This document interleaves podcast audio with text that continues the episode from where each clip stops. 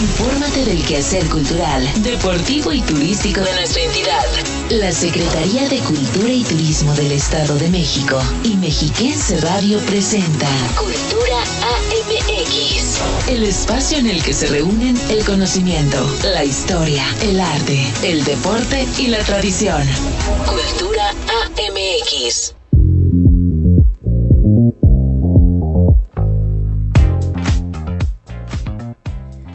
Muy buenas tardes, sea bienvenida, bienvenido a Cultura AMX, noticiario que producimos entre la Secretaría de Cultura, Turismo y Deporte y Mexiquense Radio. Mi nombre es Belén Iniestra y es un gusto acompañarle hoy 19 de noviembre del 2021 con toda la información más relevante en materia cultural, deportiva y turística de nuestra entidad. Esta tarde le estaremos informando de las actividades que el Conservatorio de Música del Estado de México estará llevando a cabo desde el próximo lunes en el marco del Día del Músico, con recitales, conferencias e importantes conciertos con destacados músicos. También, de manera auditiva, le llevaremos a conocer el Bosque de los Árboles de Navidad en Amecameca, un bello sitio donde inicia el espíritu de estas fechas decembrinas. Ya le estaremos explicando el proceso de siembra, cuidado y producción de los mismos para que vaya y corte el suyo. Asimismo, hablaremos de la cartelera que tiene la Cineteca Mexiquense para los próximos días, a fin de que pueda disfrutar del séptimo arte, por supuesto, en el mejor lugar. Es por ello que le invito a que se quede con nosotros a lo largo de la próxima hora y nos permitan acompañarle con literatura, arte, turismo, deporte, música y mucho más aquí en Cultura AMX. Comenzamos. Cultura AMX. Entérate. La nota más relevante de la semana. Y la nota más importante de la semana es que ha resultado todo un éxito la participación del Estado de México en la edición número 45 del Tianguis Turístico Mérida 2021, en el que se ha mostrado la riqueza de la entidad a través de sus 10 pueblos mágicos, 23 pueblos con encanto y sus 13 ramas artesanales. Para fortalecer el sector turístico en el Estado de México, la Subsecretaría de Turismo participa del 16 al 19 de noviembre en el Tianguis Turístico de Mérida 2021. Este evento es uno de los principales impulsores del sector turístico a nivel nacional, por lo que el Estado de México busca promover la variedad de productos para proyectarse como un destino turístico, cultural y deportivo de excelencia. La Subsecretaría de Turismo en esta ocasión se presenta con diversos materiales promocionales, audiovisuales e interactivos, en los cuales se podrá conocer los 10 pueblos mágicos y los 23 pueblos con encanto, así como la variedad de las 13 ramas artesanales con las que cuenta la entidad mexiquense. El espacio dedicado al Estado de México en el Centro de Convenciones Siglo XXI en Mérida, Yucatán, cuenta con la presencia de presidentes de las cámaras y asociaciones involucradas con el sector turístico. Además, de una comitiva de 34 personas entre personal de Subsecretaría de Turismo, autoridades municipales de turismo de los pueblos mágicos y prestadoras y prestadores de servicios turísticos. El stand comprende un área dedicada para atender citas de negocios, alianzas estratégicas y de colaboración, así como un sitio dedicado a las artesanías a través del IFAEM. Además, de un espacio con pantallas interactivas para recorrer los principales destinos turísticos del Estado de México. Este tianguis turístico está orientado a compradores y expositores expertos en turismo a nivel nacional e internacional. Se espera una afluencia promedio de 47.378 citas de negocios entre compradores y proveedores provenientes de más de 70 países. Cabe mencionar que hasta el momento se han registrado 658 compradores de todo el mundo, entre los que se encuentran tour operadores, mayoristas, agentes de viajes y asociaciones turísticas, casas de incentivos y organizadores de eventos, congresos y convenciones. Sin duda, una gran oportunidad para promover la riqueza del Estado de México.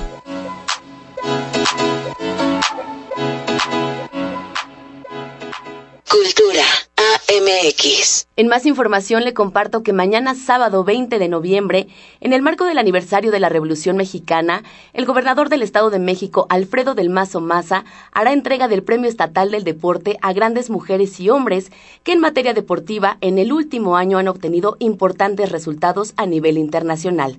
En la siguiente nota le decimos quiénes son los galardonados. Luego de un análisis de las y los atletas que se registraron para contender por el Premio Estatal de Deporte del Estado de México, el jurado calificador definió a las y el galardonado de esta edición 2021, encabezado por la secretaria de Cultura y Turismo Marcela González Salas y el director general de Cultura Física y Deporte, Máximo Quintana Haddad. El jurado calificador estuvo integrado por representantes de las asociaciones deportivas del Estado de México, medios de comunicación como Mexiquense TV y un entrenador de boxeo, quienes en reunión virtual y tras exponer los logros deportivos que, como lo marca en la convocatoria, obtuvieron en el periodo del 11 de octubre del 2020 al 11 de octubre del 2021, definieron a quienes serán reconocidos este 20 de noviembre por el gobernador del Estado de México, Alfredo del Mazo Maza, en el marco de la celebración del aniversario de la Revolución Mexicana. Los ganadores en la modalidad de deportista son los medallistas en Juegos Paralímpicos de Tokio, José Rodolfo Chesani García, quien obtuvo la medalla de oro en 400 metros de la clasificación T38, y la lanzadora Gloria Salsa Guadarrama, que se llevó la presea de plata en impulso de bala de la clasificación F54. Cabe mencionar que Juan Pablo Cervantes García, quien se llevó la presea de bronce en los 100 metros T54, no pudo ser considerado este año para recibir el galardón, ya que en la edición 2020 fue uno de los premiados. Además de los medallistas paralímpicos, recibirá el PED 2021. Por una impecable temporada, la andarina originaria de Nezahualcóyotl, Sofía Elizabeth Ramos Rodríguez, quien en el Campeonato Mundial de Atletismo Sub-20 obtuvo la medalla de oro en la modalidad de entrenador. La ganadora fue Guadalupe García Azuela, quien dirige el desarrollo deportivo de Chesani García desde temprana edad, ya que, además de ser su entrenadora, es su madre. Una vez definidos los galardonados, la Secretaría de Cultura y Turismo agradeció el compromiso del jurado para que, de manera objetiva, definieran a los ganadores, al tiempo que se congratuló con la unanimidad para llegar a un acuerdo. Cultura AMX. En otros datos le comparto que el Instituto de Investigación y Fomento de las Artesanías del Estado de México, IFAEM, lanzó la convocatoria del segundo concurso estatal de nacimientos mexiquenses denominado Tradiciones que nos acercan 2021, la cual cuenta con una importante bolsa en efectivo en premios a repartir. Aquí la información. La Secretaría de Cultura y Turismo, a través del Instituto de Investigación y Fomento a las Artesanías del Estado de México, IFAEM, invita a las y los artesanos a participar en la convocatoria del segundo concurso estatal Nacimientos Mexiquenses, Tradiciones que nos acercan 2021, con el objetivo de reconocer la elaboración de artesanías inspiradas en la tradición, con materiales y técnicas ancestrales, así como nuevas propuestas de diseño. Este concurso es también una ventana de oportunidad para las y los creadores y potencializar así su trabajo y producción. En la convocatoria podrán participar artesanas y artesanos productores mexiquenses mayores de 18 años con una pieza de reciente elaboración que no haya participado en otro concurso o haya sido adquirida o comprada a otros artesanos. Las ramas artesanales en las que pueden inscribirse hasta el 6 de diciembre en las oficinas del IFAEM son alfarería y cerámica, textiles, fibras vegetales, cartonería y papel, hueso y cuerno, así como miniatura. En esta edición, el gobierno del Estado de México otorgará una bolsa de 432 mil pesos y el Fondo Nacional para el Fomento de las Artesanías aporta 108.750 pesos, dando un gran total de 540.750 pesos en premios que serán repartidos entre las y los ganadores.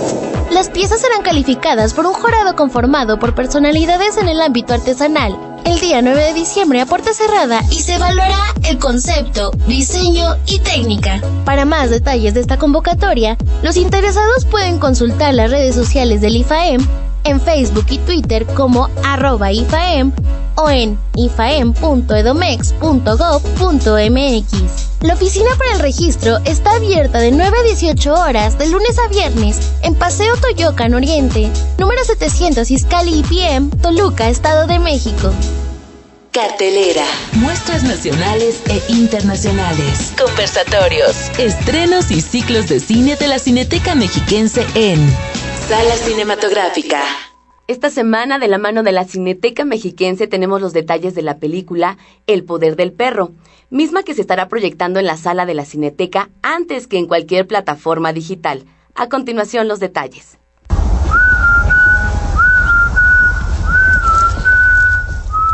Hola, ¿qué tal? Soy Itzel Rangel y hoy quiero platicarles sobre la película El poder del perro, el más reciente trabajo de la directora Jane Campion y que por supuesto podrás ver en la Cineteca Mexiquense antes de su estreno en plataformas digitales.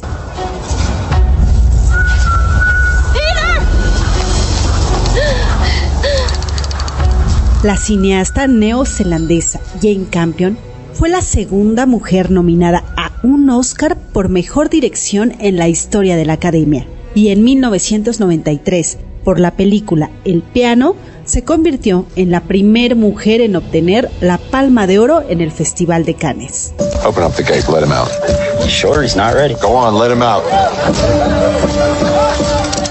El poder del perro es un western de 2021 que fue presentado en el Festival de Cine de Venecia y que cuenta la historia de dos acaudalados hermanos. Phil es elegante, genial y cruel. George es impasible, quisquilloso y amable. Juntos son copropietarios de un rancho en Montana. Cuando George se casa en secreto con una viuda del pueblo, Phil, sorprendido y furioso, emprende una guerra implacable para destruirla. Si aún no has visto El poder del perro, te invito a que visites la Cineteca Mexiquense y no te pierdas en pantalla grande de esta gran propuesta. What you doing? Getting mixed up with her. You are marvelous, Rose. We were married Sunday. Para más información sobre este título y toda la cartelera, visita nuestro sitio web cineteca.edomex.gov.mx. También búscanos en Facebook y Twitter como Cineteca Edomex y en Instagram como Cineteca Mexiquense. Soy Itzel Rangel y esta fue la recomendación de la semana. Sort of a lonesome place out here, Pete. Unless you get the swing of things.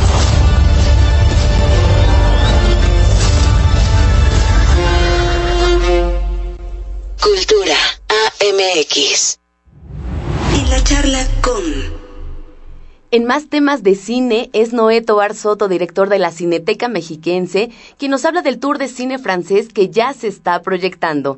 Es una entrevista de mi compañera Patricia Fierro. Hola, ¿cómo estás? Qué gusto saludarte. Hola Pati, ¿qué tal? A tus órdenes. Te agradezco tu tiempo. Por favor, ¿nos puedes platicar sobre el tour de cine francés que ya está ingresando a la Cineteca, si eres tan amable? Sí, claro que sí. Pues mira, el Tour de Cine Francés cumple 25 años, ya son 25 ediciones que se celebra el Tour de Cine Francés. Y que bueno, que como todos sabemos, es una iniciativa de la Embajada Francesa, eh, una de las cadenas, eh, sumado con una de las cadenas de cine de nuestro país más reconocida, y también está integrada por las, la, la Asociación de Alianzas Francesas de México, y que bueno, pues se cumple 25 años. Y en esta ocasión nos presenta, como ya es costumbre, siete largometrajes franceses que van desde eh, el drama, pasan por el thriller psicológico, pasan por, eh, por las películas de época, que, que, ha sido una constante y una característica de del tour de cine francés desde sus inicios y sobre todo se ha acentuado en, en, en, las últimas ediciones. En esta ocasión, las siete películas son Adiós Idiotas, Caja Negra, Delicioso, El Hombre del Sótano, Fantasía, Mandíbulas y Mientras esté vivo. Este, estas películas se estarán exhibiendo toda esta semana, todo lo que va del mes de noviembre se han estado exhibiendo y estarán hasta el 31 de noviembre en la Cineteca Mexiquense, así que es una cita que pues no se pueden perder y además en el tour de cine francés pues es lo mejor del cine contemporáneo o francés. Entonces, pues bueno, ahí está la recomendación del tour de cine francés. Además, en la Cineteca pues tenemos otros estrenos también que se van a ir combinando junto con estas películas que acabo de mencionar del tour de cine francés. Estrenos, estrenos de este fin de semana. Me quiero referir muy puntualmente a la película El poder del perro de la extraordinaria directora James Campion. Fue la primera mujer en ganar la Palma de Oro allá por 1993 con una película que a los cinéfilos ya de antaño la recordarán, se llama El piano. Y pues bueno, esta directora neozelandesa regresa después de 12 años, 12 largos años que nos privó de su genialidad cinematográfica, pero que este año regresa con esta extraordinaria película titulada El poder del perro. En verdad, película que no se pueden perder. Esta película toca temas muy contemporáneos como las nuevas masculinidades, por ejemplo. Muchas partes del mundo y de la crítica de alrededor del mundo que ya ha visto la película, ponen a Benedict Cumberbatch, que es el protagonista de la película, como uno de los candidatos incluso a ser nominado y con muchas posibilidades de ganar incluso un premio Oscar. La verdad es que la actuación de Benedict Cumberbatch es maravillosa, él es el, actor protagónico, no se la pueden perder, no se las puedo espolear más, pero en verdad es, una gran, es una gran película, entonces es una película que la tendremos en estreno en la Cineteca Mexiquense a partir del día sábado, mi querida Patti, y no se lo pueden en verdad, en verdad perder, y eh, pues bueno, estará exhibiéndose hasta la primera semana del mes de diciembre, porque después esta película se subirá a una plataforma de streaming muy muy famosa de nuestro país. Pues ya ahí está la información para que nuestros amigos aprovechen la avenida a la Cineteca, al Centro Cultural, y que aprovechen las películas del tour de cine francés y de esta maravillosa eh, película que se puede disfrutar, como todos sabemos, con todas las medidas de seguridad, higiene y en un ambiente muy propicio para ello. Así es, recordarles, si me lo permite a todos nuestros amigos que nos escuchan, que nos pueden consultar en la página de internet que es www.cineteca.edomex.gov.mx. Ahí encontrarán todos los detalles, la sinopsis, reseñas de las películas, encontrarán los horarios para que vayan haciendo su agenda o también nos pueden seguir en Facebook, Twitter e Instagram. Nos encuentran como Cineteca Mexiquense. Muchas gracias, amigo. Muy intensa y atractiva actividades acá en la Cineteca Mexiquense. Que tengas muy buen día. Eres muy amable. Igualmente, Pati, hasta luego. Hasta luego, gracias.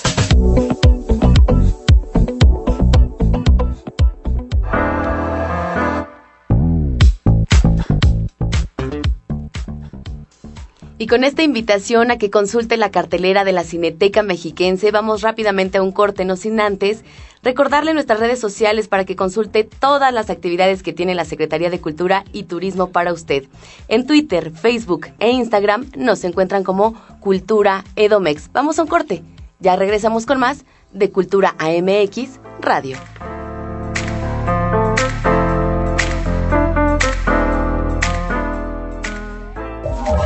Conocimiento, historia, arte, deporte y tradición. Cultura AMX.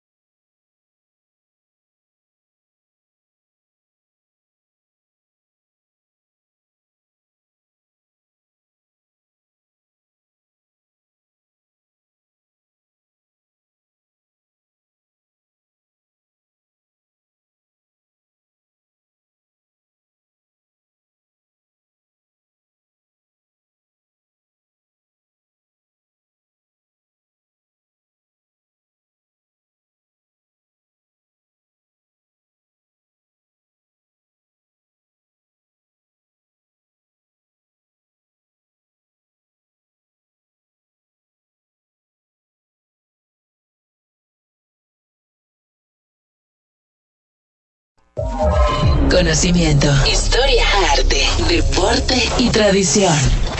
Cultura AMX. ¿Sabías que?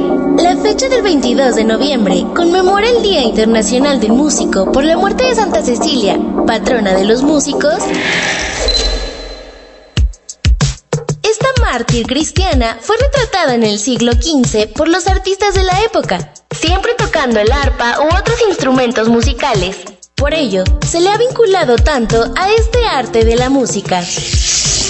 Este festejo se comenzó un 22 de noviembre en el año de 1570 en Ebreux, Normandía, con un torneo de compositores de la época. Posteriormente, desde 1695 en Edimburgo, se comenzó a celebrar con cierta regularidad a la música. De esta manera, le siguieron otros países como Francia, España, Alemania, entre otros. Más tarde en Latinoamérica, se siguió con la tradición de este día entre los años de 1919 y 1920 en Río de Janeiro, Brasil, hasta extenderse en el resto de América. ¡Feliz Día del Músico a todos aquellos creadores y amantes de este bello arte! Capturando voces. Trayectos, noticias e historias de cultura y deporte entre tiempo. Hoy en nuestra sección de Entretiempo es Andrea Celaya, directora del Museo Virreinal del Pueblo con Encanto de Sinacantepec, quien nos invita a conocer la exposición Las Cofradías de San Miguel Sinacantepec, Fines Espirituales y Bienes Terrenales. Es una entrevista de mi compañera Patricia Fierro.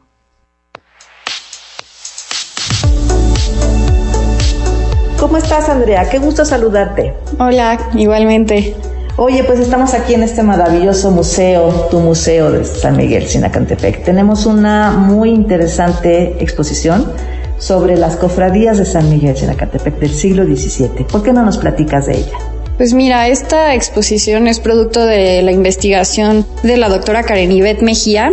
Ella en, su maestría se dedicó a, investigar sobre las cofradías que se fundaron en este convento y es todo ese acervo del archivo que tenemos resguardado en el museo. Este archivo es de 1602 a 1971 y se divide en, en dos secciones, en la sacramental y la disciplinar. En la disciplinar es donde se encuentran todos estos libros de cofradías. Justo en esta exposición tratamos de, que sea de una forma como muy didáctica para los visitantes, para que ellos puedan entender qué es una cofradía, cuáles eran sus finalidades. La, exposición se llama Las cofradías de San Miguel Sinacantepec, fines espirituales, bienes terrenales, y justo cómo operaban como en esos dos sentidos, en la parte tanto espiritual como, como económica. Y entonces lo que exponemos mayormente son estos documentos que son los libros de cuentas de las cofradías, los libros donde se anotaban los cofrades, eh, los libros de las misas y también eh, los libros de las reuniones, de los cabildos que tenían.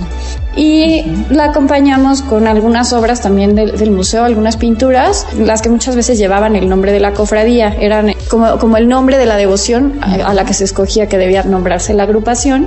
Y justo también fuimos eh, a través como de infografías y todo ilustrando un poco para que el visitante vaya entendiendo cómo, cómo se conformaba este, la población de, de Sinacantepec, cómo fueron cambiando este, después del siglo XIX las cofradías y cómo, cómo siguen funcionando ahora porque todavía llegan a existir aún cofradías con el mismo nombre y otras ya pues se convirtieron como en mayordomías y, y, pues cambiaron como de, nombre, pero justo lo que tratamos es llevar como al visitante como a, lo largo como del tiempo de cómo fueron funcionando y también que vayan viendo la, digo, la verdad, la, belleza estética como de los documentos, porque pues tienen una caligrafía, se puede entender, o sea, el visitante puede acercarse y leer, este, y entender más o menos cómo era, que funcionaban estas agrupaciones. Y como tú bien lo mencionas, está montada de una manera didáctica, ¿no? Para que toda la gente de todas las edades pueda entender, digamos, cómo fue que surgieron las cofradías, que es además una actividad que se sigue dando. Eh, tenemos las mayordomías en estos lugares, por ejemplo en este municipio. ¿Cuántos ejemplares son los que tenemos aquí exhibidos? Y platícanos, de alguna forma los investigadores interesados pueden tener acceso a ellos y bajo algunas medidas especiales para el manejo de los libros. Sí, claro, justo ahora eso ha sido también parte como de lo que tenemos pensado para las siguientes exposiciones del museo es como justo que se puedan volver las investigaciones de alguna forma visibles a los visitantes, ¿no? Eh, acercarse a un artículo científico. Una exposición justo lo que hace es este traducirlo a un lenguaje mucho más visual y a un lenguaje como más al alcance de toda la gente que no que no necesariamente están familiarizadas con ciertos términos. Entonces sí, claro, en la biblioteca del museo tanto el archivo parroquial como los libros que se resguardan están abiertos para investigadores. Eh, hemos tenido varios temas, ¿no? Se han investigado sobre los, las marcas de fuego y demás asuntos que también nos gustaría luego exponer.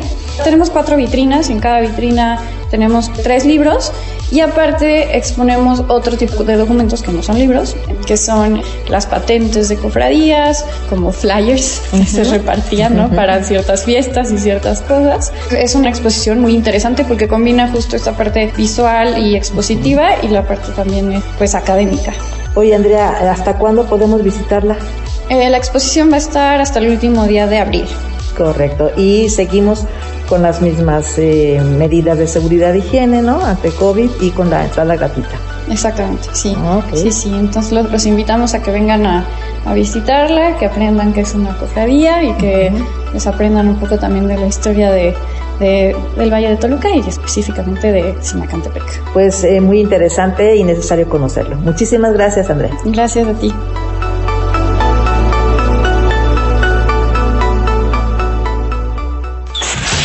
Descubre la magia del Estado de México en Una experiencia Edomex. Y hoy te invitamos a vivir una experiencia Edomex a través del arte de la gastronomía mexicana, la cual es patrimonio cultural inmaterial de la humanidad.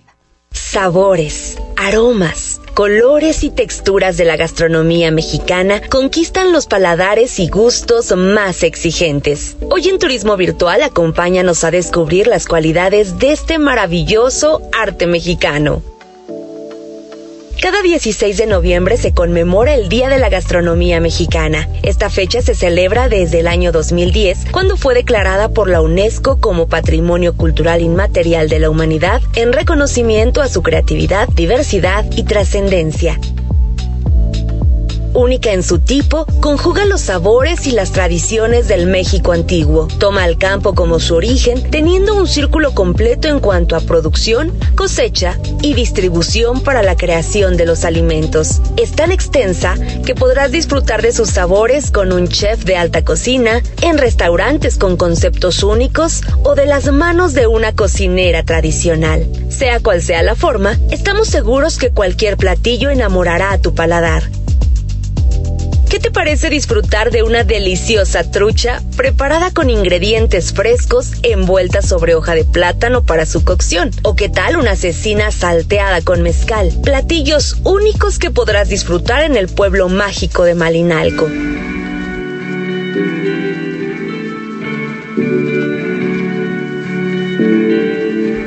Imagina degustar un manjar prehispánico, unos deliciosos sopes acompañados con chapulines preparados a mano, con diferentes tipos de masa de maíz nixtamalizados, o bien unos escamoles con epazote para realzar su sabor. Estos platillos exóticos los podrás degustar en los pueblos mágicos de Teotihuacán y San Martín de las Pirámides. ¿Qué sería de la gastronomía mexicana sin el picante? Es por eso que también te invitamos a probar un delicioso guacamole preparado de manera tradicional con sus ingredientes tatemados y mezclados en un molcajete, acompañado con tortillas hechas a mano recién salidas del comal. Creo que la esencia de, la gastronomía mexicana, con la esencia del mexicano como tal, que somos personas eh, muy, muy alegres, muy echados para adelante, muy festivos, muy familiares, eso hace que la gastronomía mexicana sea justamente bajo esa línea, ¿no? Que sea justamente una gastronomía festiva, que sea una gastronomía alegre, que obviamente aporta a los sabores del paladar. Entonces, imagínense toda la fiesta y los sabores que se hacen en la boca. Creo que eso es lo que hace la diferencia entre la gastronomía mexicana y otras gastronomías del mundo. Sin duda, la cocina mexicana es nuestra carta de presentación hacia el mundo. Y en el Edomex tenemos platillos únicos, llenos de magia, sabor y tradición. Es por eso que nos sentimos muy orgullosos de nuestra gastronomía. Recuerda, los sabores, aromas, colores y texturas del Estado de México están listos para recibirte. En la charla con Y amigos de Cultura AMX Radio, gracias por continuar con nosotros. Y ahora para conocer un poco de las actividades que está realizando el Conservatorio de Música del Estado de México, es un gusto saludar vía telefónica a su titular, al maestro Luis Manuel García Peña. Estimado maestro, ¿cómo estamos? Muy buenas tardes. Muy buenas tardes, muchísimas gracias por, por la oportunidad de aquí de compartir actividades del Conservatorio de Música. No, al contrario, también gracias por su tiempo. Me gustaría iniciar esta charla preguntándole acerca del segundo concurso Laszlo Frater 2021, que sabemos tuvo gran, gran respuesta por parte de los alumnos del conservatorio. Que nos pueda dar los detalles, maestro. Pues mire, estamos muy, de verdad ha sido este, verdaderamente una gratísima sorpresa el, el haber eh, hecho este concurso, sobre todo de manera presencial. Así es. Porque los jóvenes fueron acreedores a los premios este, con un nivel altísimo, altísimo de, este, musical. Entonces, inclusive los jurados que tuvimos con nosotros se quedaron muy, muy, este, pues muy gratamente sorprendidos de lo que tuvimos con nosotros aquí. Entonces, me parece muy importante que, que estos concursos se sigan, se sigan dando porque esos ayudan, fortalecen, estimulan, pues el talento, la creatividad de las y los eh, jóvenes conservatorianos. Así es, maestro, un segundo concurso diferente. Eh, recordaba yo que la primera edición se hizo de manera virtual, hoy ya de manera presencial. ¿Cómo fue el sentir justamente del jurado, de los alumnos? ¿Cómo es que lo vivieron?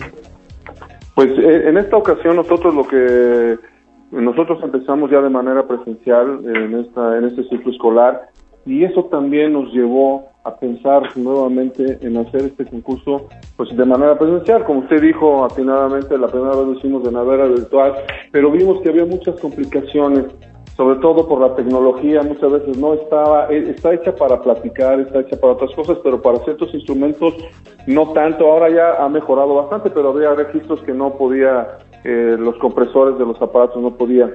Y no es lo mismo. Alguna vez algún líder musical dijo que la música en vivo siempre es mejor. Y también teníamos el reto de ver cómo venían estos alumnos, de cómo estaban durante la pandemia. Y creo que el resultado final ha sido de verdad este, impresionante y magnífico.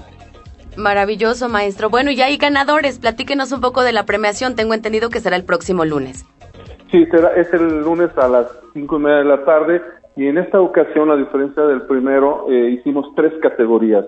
Una categoría que es de, el CIMI o que es el Centro de Iniciación Musical Infantil. Que también se integró la categoría. Exacto, de nuestros niños de 8 a 14 años. Y ahí tuvimos a Joshua María González Velázquez, que fue la que obtuvo el primer lugar, José Emanuel Martínez Nava el segundo lugar, Emma Sofi Ramos Lozano el tercer lugar. Y tuvimos otra categoría que en el primer lugar nada más, esa fue la única que ofertamos, en esta ocasión es la categoría instrumentista musical y aquí estuvo de verdad muy reñido. El primer lugar fue para Ángel Damián Rodríguez, el segundo para Alberto Javier Garduño Ramos y hubo un empate en el tercer lugar con Noé de la Rosa Vázquez y Luis Garza Soberón. Y el día de hoy se estará, como quedó estipulado en la convocatoria interna para este concurso, y se estará dando los resultados de la tercera categoría que hicimos, que es de composición. Entonces hoy se, en, un ratito más, nosotros tenemos eh, para dar, eh, todavía estamos en, proceso de discusión con los con los jurados este, sobre el posible, los posibles ganadores del concurso, ya para que eh, hoy lo daremos a conocer, para que el lunes esté en la premiación. Maravilloso. Y platicando justamente del día lunes, que también se estará conmemorando el Día del Músico, ese 22 de noviembre. Bueno, pues también el Conservatorio de Música del Estado de México tendrá la Semana Cultural del Día del Músico. Platíquenos de qué va. Pues, este, pues muchísimas gracias, invitarlos a todos a esta Semana Cultural del Día del Músico que inauguraremos y bueno, como, como bien lo dijo, eh, remataremos con esta premiación de, de estos, estos alumnos destacados de, del conservatorio y tendremos muchas actividades, tendremos recitales, tendremos conciertos, conferencias y, pues invitarlos para que así estén. Eh, por ejemplo, el lunes tenemos a la una de la tarde un recital de la maestra Lina Perechina y al piano la maestra Teresita Sánchez Vértiz. Por la tarde, un, de verdad, un, concierto que no se pueden perder, es Mexicanista ya, es un grupo de verdad muy, muy, muy, muy, muy interesante del maestro Vladimir Alfonseca que es aparte es docente del, conservatorio. El martes tenemos una conferencia de género y visibilización de la violencia con la maestra Flor Velázquez Pérez. A las 17 horas, el cuarteto Aurora, en donde es un cuarteto que no es del cuarteto clásico, sino es viola, violín, violonchelo y piano, integrado por puras mujeres talentosísimas, que vale la pena también eh, que vengan a, a escuchar. El miércoles tendremos una conferencia sobre las compositoras mexicanas, vendrá la maestra Alma Barrios a dar esta conferencia. Por la tarde haremos, se hará un concierto de compositores del Conservatorio de Música e invitados, esto lo organizó la maestra Lilia Vázquez Kunz, y el jueves un concierto con uno también docente del, conservatorio en el área de piano, el maestro Luis Iván Jiménez. Y a las 16 horas, eh, y quiero, quiero que este dato es importante, yo no creo que se haya hecho un concierto antes con tres sopranos mujeres, y con un piano. Y creo que este concierto es muy importante. Celebraremos este día no este con la maestra Sara Estrada, la maestra Anabel de la Mora, la maestra Dolores Menéndez y al piano la maestra Argentina Durán, con un programa bellísimo de las mejores áreas escritas para la ópera en, estas voces magníficas. De verdad, los invito, vale la pena a que asistan a cada uno de estos eventos. Y el viernes tendremos a las 10.30 el concierto del ensamble de alientos de Toluca, liderados por el maestro Roberto Morales, y a las 13 horas estará el maestro Daniel Wong, que él fue docente de aquí del, conservatorio, ahora está este, haciendo una, este, una maestría allá en, en Europa, en Suiza, entonces está aquí y viene a tocar y con él cerraremos estas actividades que tenemos para celebrar el Día del Músico. Así es, del 22 al 26 de noviembre con grandes músicos, como bien lo dice, de altísimo nivel. Eh, maestro, entrada gratuita. Así es, entrada gratuita. Lo único, que obviamente tenemos restricciones, el 80% del, del aforo de la sala Las Dos Frater, obviamente con todas las medidas que, nos, nos, exige eh, el gobierno del Estado y la Secretaría de Salud, cubrebocas y, y, este, y, la, y la sana distancia, ¿no? Así es. Y los domingos también tiene actividad el Conservatorio de Música. Platíquenos de estos recitales dominicales. Pues mire, hemos tenido la verdad la fortuna a raíz de, ya de eh, casi un año de albergar también, que estamos muy honrados y nos sentimos muy congratulados de haber sido sede alterna de los conciertos de la Sinfónica. Sí. Este, siguiendo con estas, con estas temporadas que ha tenido la Sinfónica aquí con nosotros los días domingos, obviamente por la celebración del 50, de los 50 años de la orquesta, están siendo invitadas, está siendo invitada a varios foros. Entonces fueron a, Morelia para inaugurar el festival este, eh, de allá de Morelia, ahora van a ir al cierre y nosotros este, también, ahora sí como quien dice, estamos aprovechando la oportunidad también para que uh, ofertar también nosotros conciertos en estos domingos que no, eh, tiene conciertos la, la, Sinfónica. Y este próximo domingo estará aquí el maestro César Rara acompañado de, unos invitados y hará un programa dedicado a Piazzolla.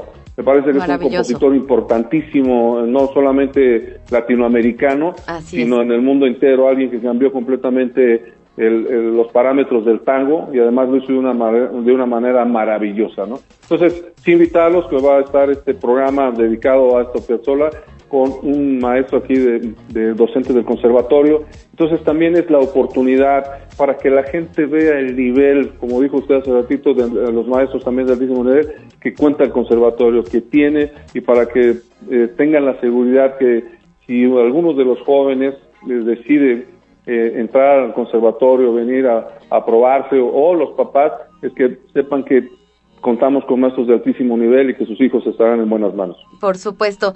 Maestro, pues muchas gracias por toda la información que nos brinda, muchas actividades las que tiene el Conservatorio de Música, solamente redes sociales donde podemos consultar todo lo que nos acaba de comentar. Eh, tenemos en el Facebook la página Conservatorio de Música del, del Estado de México, también tenemos este, la, en, el Twitter, tenemos arroba oficial comen y también pues, en, la página de cultura.edomex.gov.mx y también en Twitter arroba culturadomex, ahí pueden consultar toda la información acerca de las actividades que genera el Conservatorio de Música del Estado de México. Ahí están esas redes sociales para que la gente que nos escucha no pierda la oportunidad de visitar y de escuchar sobre todo a los alumnos y maestros del Conservatorio de Música del Estado de México. Maestro Luis Manuel, muchísimas gracias y nos escuchamos muy pronto.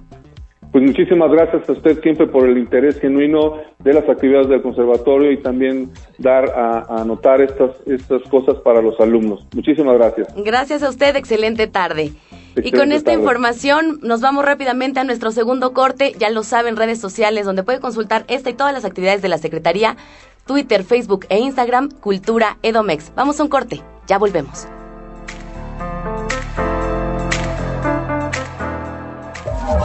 Conocimiento, historia, arte, deporte y tradición. Cultura AMX.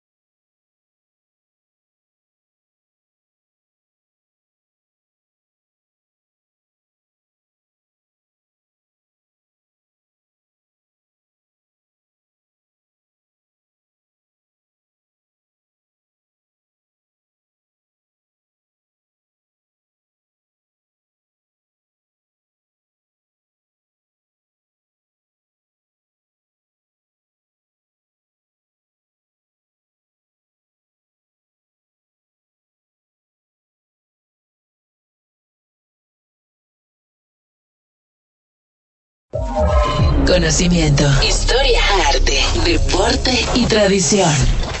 Cultura AMX.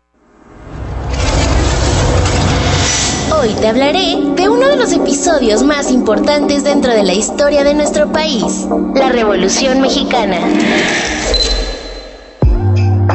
Cuando Francisco y Madero se levantó en armas para destituir a Porfirio Díaz, siendo este un gran acontecimiento político y social con el cual se inició una transformación y un nuevo proceso de construcción nacional. Este conflicto armado propició diversos combates en diferentes regiones de México, encabezados por Pascual Orozco, Francisco Villa y Emiliano Zapata, cuyas victorias militares obligaron a la renuncia y exilio de Porfirio Díaz. Porfirio Díaz huyó a Francia, pero los levantamientos, rebeliones y luchas internas entre las facciones rebeldes prolongaron la lucha hasta 1917, la cual concluyó con la promulgación de la Carta Magna, documento clave surgido de la Revolución Mexicana y donde quedó plasmado el proyecto nacional.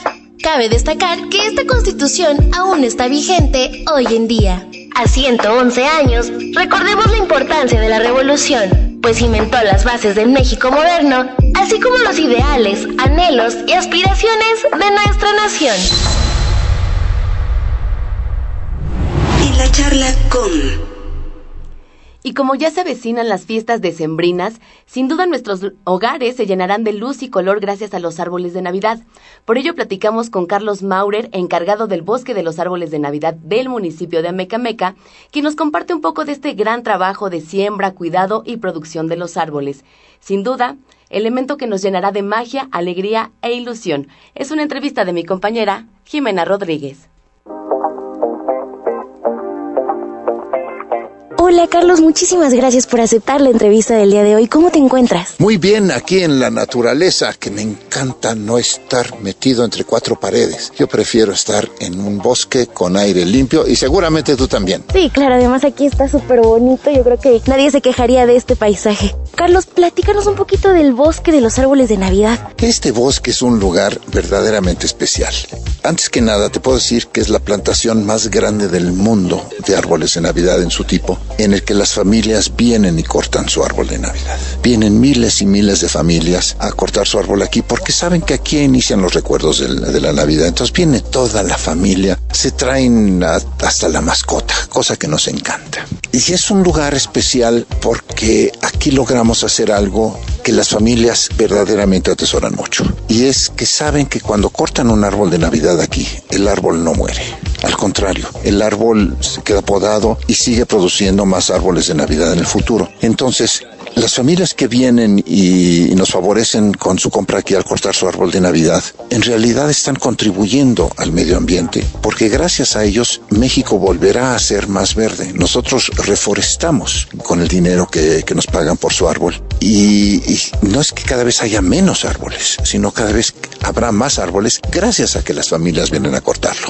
Sí, claro, hay que romper ese mito de que al cortarlo ya no va a volver a haber árboles o que va a tardar mucho tiempo en restaurarse. O sea, aquí el impacto ambiental completamente positivo. Lo que pasa es que aquí este, ni siquiera mueren, simplemente se quedan vivos. Es un ciclo, ¿no? Que no termina. Es un ciclo que no termina y que cuando los seres humanos lo entendemos, de que nos conviene usar los bosques para que haya más bosques, porque así nos conviene protegerlos contra incendios, contra rayos, contra plagas, etcétera, porque, porque son útiles para nuestra vida. Entonces nos damos cuenta que el ser humano, lejos de acabar con los bosques, los favorece. Hoy en día hay más bosques que hace 100 años. Gracias al ser humano. Súper interesante todo eso. Platícanos también un poquito del proceso de que haya tantos árboles en, en este sembradío.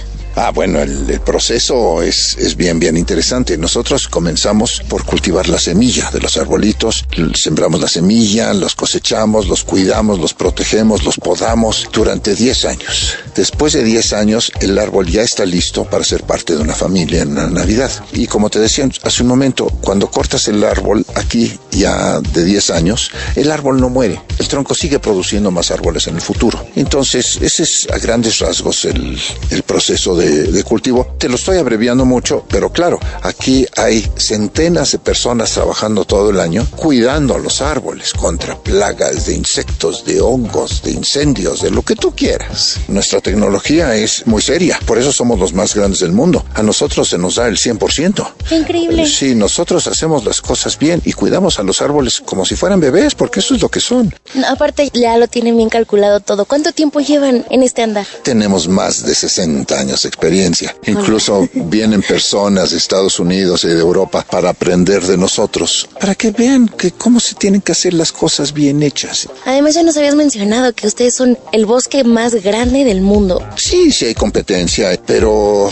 pero nosotros aquí en Amecameca, en el Estado de México, nos gusta hacer las cosas en serio, a lo bestia, grandotas. Entonces por eso tenemos aquí el bosque de árboles en Navidad más grande del mundo aquí en Amecameca. Así de fácil. Excelente, eso es lo importante, tomarse las cosas en serio para que salgan bien. Ya cuando la familia viene y corta su árbol, cuando se lo llevan a casa, ¿cuánto tiempo de vida tiene el árbol? Bueno, los árboles en Navidad pues tienen la función de adornar la, la, época navideña que empieza a finales de noviembre y termina por ahí del 6 de enero que llegan los Santos Reyes. Y a los árboles de Navidad por ahí del día de 10 de mayo pues ya no tiene mucho efecto. Entonces pues duran perfectamente bien hasta que lleguen los Reyes y después ya es hora de, de que ese árbol regrese a la naturaleza en forma de abono, de composta, etcétera. ¿Y a partir de qué fecha pueden venir las familias a cortar su árbol de Navidad? Este año, en 2021, vamos a abrir el 20 de noviembre a las 8 de la mañana y estamos abiertos de 8 de la mañana a 5 de la tarde. Excelente. Además, también platícanos, ¿qué se necesita para que puedan venir a cortar su árbol? ¿Qué tienen que traer las familias para pasar un bonito día? Tienen que traer una sonrisa.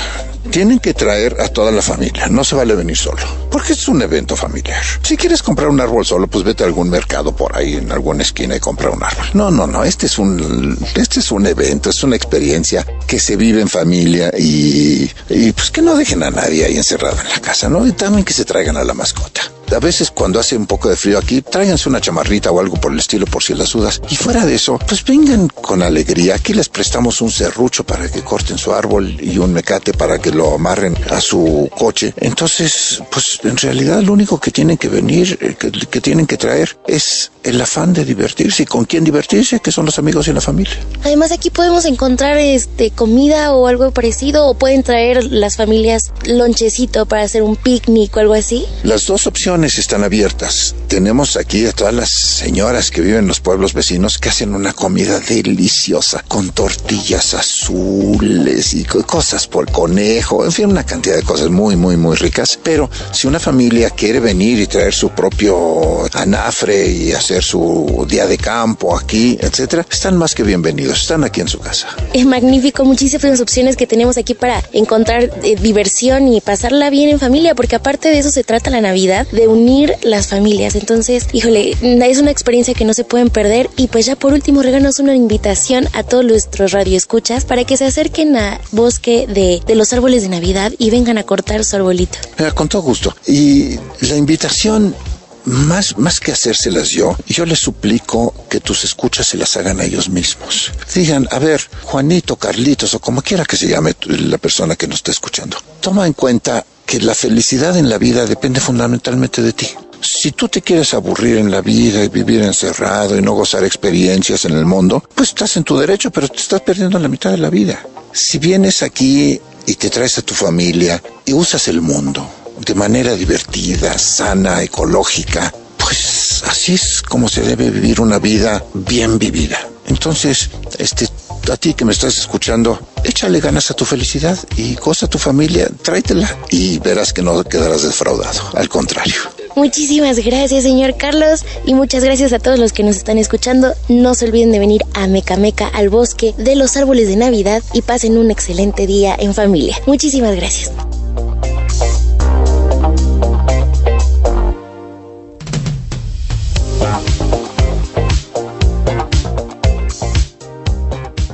Cartelera cultural.